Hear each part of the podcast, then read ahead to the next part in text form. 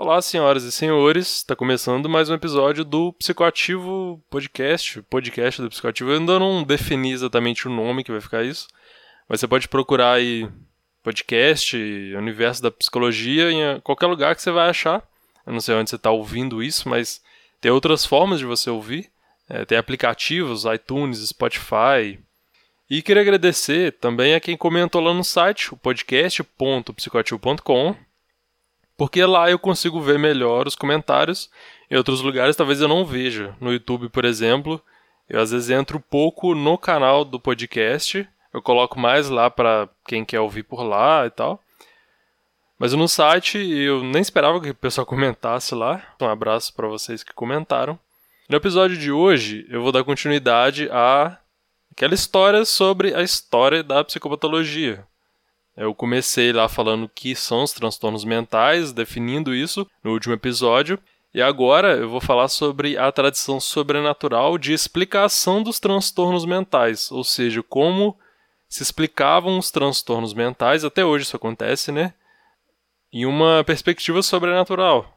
Demônios, bruxas, estrelas, lua, etc. E é bem interessante, assim, até para você que pode achar que é besteira, você entender o pensamento do povo em certa época e tudo mais. E no, no, próximo, ou nos próximos episódios, eu vou falar da tradição, essa agora é a tradição sobrenatural. Depois eu vou falar sobre a tradição psicológica e a biológica, que são outras perspectivas. Espero que você goste e te sirva de alguma forma esse conteúdo. Então vamos lá.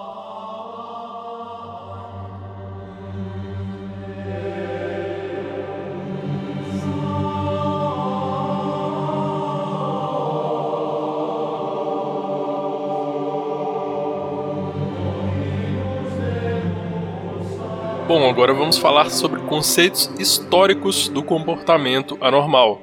Isso é bem interessante, esse ponto. Dá pra gente ver como a gente lidou, como a humanidade lidou com os transtornos mentais ao longo da história. O ser humano sempre quis eh, tentar explicar e controlar o comportamento problemático, mas você teve teorias ou modelos populares em determinadas épocas. Então você teve o modelo sobrenatural, o modelo biológico e o modelo psicológico. Já se pensou que agentes externos causavam os transtornos mentais, do tipo demônios, divindades, espíritos ou outros fenômenos, como campos magnéticos, a lua ou as estrelas. Na Grécia também, na Grécia Antiga, a mente foi frequentemente chamada de alma ou psique e considerada como algo separado do corpo. É daí também que vem o termo psicologia, seria o estudo da alma, né? Mas essa ideia de alma foi mudando, aí virou mente. Mas essa separação, é, esse dualismo entre corpo e mente, vamos dizer, né? Tem influência nos modelos biológico e psicológico. Então, começando com a tradição sobrenatural. Grande parte da história, o comportamento desviante, ou anormal, era considerado como reflexo da batalha entre bem e mal. Uma coisa bem dicotômica mesmo. E aí, quando a galera via algo inexplicável, um comportamento irracional, e com um sofrimento ou uma revolta, as pessoas entendiam como uma manifestação do mal. Por exemplo, no, no Império Persa de 900 a 600 a.C., todos os transtornos físicos e mentais eram considerados manifestação demoníaca. Teve durante muito tempo, uma ideia que está muito associada à Idade Média, né? É que tinha muita relação com magia e bruxaria. As pessoas às vezes procuravam isso para resolver os problemas, mas os transtornos psicológicos também eram vistos como ou ação do diabo ou das bruxas. E esses indivíduos dominados pelos espíritos maus, né, eles eram considerados responsáveis pelo que acontecia de ruim com os moradores da cidade. E a galera podia começar a ter uma revolta contra esses, entre aspas, possuídos. Você tinha como opções de tratamento o exorcismo, por exemplo. Acho que todo mundo conhece, mas tem outras ideias outras formas de tratar que eram muito estranhas. Pra gente hoje, né? Eu tô fazendo juízo de valor, mas ignorem. Uma delas era tosar o cabelo da vítima em formato de cruz e amarrar essa pessoa no muro próximo da igreja para ela ouvir a missa. Isso era um tratamento para possessão demoníaca, pelo que eles acreditavam, né? E essa convicção de que as bruxas causavam a loucura continua até no século XV e também até após a fundação dos Estados Unidos. Tem um caso famoso aí da do julgamento das bruxas de Salem, Se vocês quiserem, tiverem interesse, podem dar uma pesquisada. Mas assim, já adiantando, é interessante a gente não pensar como uma coisa, como esses modelos de explicação dos transtornos, como se fossem dominantes completamente. Então você pensa que a gente está falando de, de bruxas, de maus espíritos, de demônio.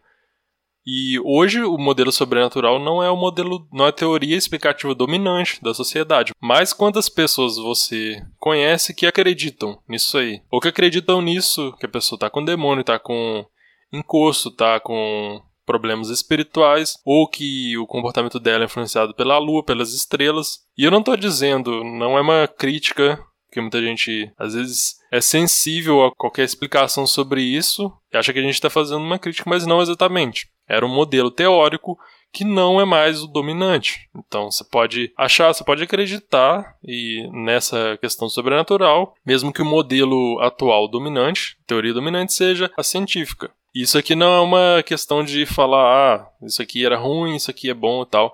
É a questão de explicar a história como ela aconteceu. É bom deixar claro que esses modelos não são só eles, não é como se houvesse um progresso que a humanidade passou de um para o outro e abandonou o outro. Pode ver que esses modelos explicativos estão presentes hoje também. Estresse e melancolia. E nesse mesmo momento aí que a galera, a tradição sobrenatural era teoria explicativa para a maioria da galera, você tinha outra opinião que o autor diz que é igualmente forte durante o período, que era a considerava a insanidade como um fenômeno natural causado pelo estresse mental ou emocional e que era curável. A depressão e a ansiedade já eram reconhecidas como doenças, por mais que eh, sintomas como desespero e letargia fossem identificados pela igreja frequentemente como pecado, a apatia ou a preguiça. Você tinha como tratamentos, nessa perspectiva naturalista, o repouso, sono e um ambiente alegre e saudável, Outros tratamentos tinham a ver com banhos, ungüentos e diversas poções. Já nos séculos XIV e XV, as pessoas insanas ou com deformidades físicas ou incapacitadas costumavam ser transferidas de casa em casa lá nos vilarejos medievais, de forma que os vizinhos se revezavam para cuidar delas. E hoje a gente sabe que é benéfico manter as pessoas com distúrbios psicológicos na sua própria comunidade. No século XIV, o Nicolas Oresme um bispo filósofo e um dos conselheiros-chefe do rei da França também sugeriu que a melancolia, que seria depressão, era a fonte dos comportamentos bizarros em vez de ser causada por demônios, como pregava a tradição sobrenatural.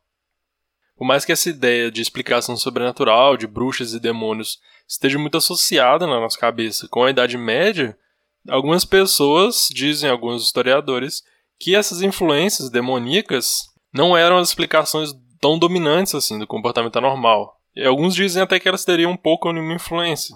E um exemplo disso seria o tratamento do transtorno psicológico grave do Carlos VI, que foi o rei da França no final do século XIV, e ambas as influências eram fortes e às vezes alternavam-se no tratamento do mesmo caso. Então você não tinha necessariamente uma separação muito clara de dizer, ah, é tudo natural ou ah, é tudo sobrenatural. Isso acontece hoje também, então você vai no hospital, ao mesmo tempo que você está tendo um tratamento médico, você pode ter um padre lá, um pastor orando, seria uma questão mais sobrenatural.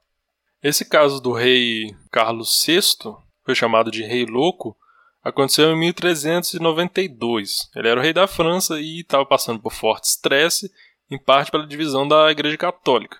Então ele estava conduzindo o exército dele para a província de Bretanha, e aí um ajudante dele deixou a lança cair fazendo um ruído, um barulho muito forte. O rei achou que era um ataque, ele se voltou contra o próprio exército e matou um monte de gente, e eles concluíram que ele estava louco. Ele começou a ter uns sintomas piores. Ele começava a se esconder no canto do castelo, acreditava que o corpo dele era feito de vidro, ou perambulava lá pelos corredores uivando como um lobo. Em certos momentos ele não lembrava quem era, ele ficou medroso e ficava virado se ele visse o brasão real dele. E aí alguns pensavam que ou é ira de Deus, ou é um aviso de Deus, a ira de Deus porque o rei não conseguiu impedir o cisma da Igreja Católica. Podia ser um aviso de Deus contra tal coisa, uma punição contra os impostos que eram pesados. Mas a maioria pensava que a loucura do rei era causada por bruxaria. Tinha um famoso curador da época, que era um médico de 92 anos. O programa de tratamento dele era mandar o rei para a residência de campo dele, que supunham que tinha um ar mais puro do país. Ele prescreveu o quê? Descanso, relaxamento e recreação. E por um tempo o Carlos VI pareceu recuperado. Mas esse médico morreu, os sintomas do rei voltaram piores. Teve um outro cara que chamava o Guilhem Arnaut Guilhem, e ele teve permissão para tratar o rei. E ele disse que tinha um livro que foi dado por Deus a Adão, só que não deu muito certo. Tinha dois frades lá agostinianos também que fizeram encantamentos mágicos e um líquido feito de pérolas. E a galera às vezes não queria aceitar o tratamento deles e eles acusavam a galera de bruxaria. Acho que era bem comum, eu já vi em algum filme, não sei, não sei é, mas era comédia. Que era simplesmente se acusar todo mundo de bruxaria e todo mundo ia pra fogueira. Tá um grande problema essa galera parecia meio neurótica com essa questão. Aí meio que o rei não teve muito, muito sucesso, não conseguiu tratar muito bem. E em alguns momentos lá que ele tinha, que ele ficava são, ele implorava para não torturarem ele mais e preferia que eles deixassem ele morrer. Então, como a gente pôde ver, você teve dois, várias formas, né? Mas um tratamento mais naturalista, a causa do problema do rei é orgânica e você tinha certas recomendações, um tratamento mais sobrenatural, que às vezes a ideia era de que tinha um problema ira de Deus ou espíritos malignos e tal. E essas coisas, essas ideias conviviam ali. Uma não necessariamente anulava a outra. E os tratamentos para possessão. Você tinha essa ideia de influência que era ruim, mas muitas vezes você culpava o indivíduo. Ah, você é fraco porque você não conseguiu você tem o mal dentro de si, você não consegue ter virtudes, você é um pecador e tal. Mas tinha a ideia de possessão não está relacionada ao pecado, mas ela pode ser vista como involuntária e o indivíduo possuído como inocente. E aí você tem o indivíduo é uma vítima, não necessariamente você vai culpá-lo nessa tradição. E também exorcismos para os indivíduos possuídos eram relativamente indolores. É curioso que exorcismo pode funcionar né, e outras formas de cura pela fé também. Aí você, talvez a teoria por trás daquilo ali seja discutível, mas você tem efeitos empíricos muito estudados da questão da fé. Pessoas que recebem orações, às vezes se recuperam mais rápido de cirurgias. Tem muitos estudos desse tipo. Lógico que não dá para dizer, ah, se isso funciona, então a causa por exemplo, igual eu falei antes, se orar funciona, então a causa é espiritual. Isso aí você, pelo método científico, lógico, você não pode deduzir. Você só pode dizer, ó, oh, isso aqui teve esse efeito. Então não é justificar a teoria por trás do ato, mas é dizer, ó, tal ato, por exemplo, orar, teve um efeito sobre a pessoa. E aí a questão, você tem muitas explicações sobre isso. Alguns vão dizer que é uma explicação que foi Deus, que é uma explicação. Foram os espíritos bondosos, alguns vão dizer que é efeito placebo, outros é efeito psicológico, enfim. Outra discussão, mas é muito interessante também para a gente saber. Na Idade Média, aí eu tinha um problema, porque se falhasse o exorcismo, a galera podia tentar tornar aquele corpo ali inabitável pelos espíritos maus. E aí, as pessoas podiam ser confinadas, surradas e sofriam outras formas de tortura. Por exemplo, teve um cara, entre aspas, um terapeuta muito criativo, que ele resolveu pendurar as pessoas sobre um poço cheio de cobras venenosas e ele achou que isso ia assustar os espíritos demoníacos. Por incrível que pareça, isso às vezes funcionava.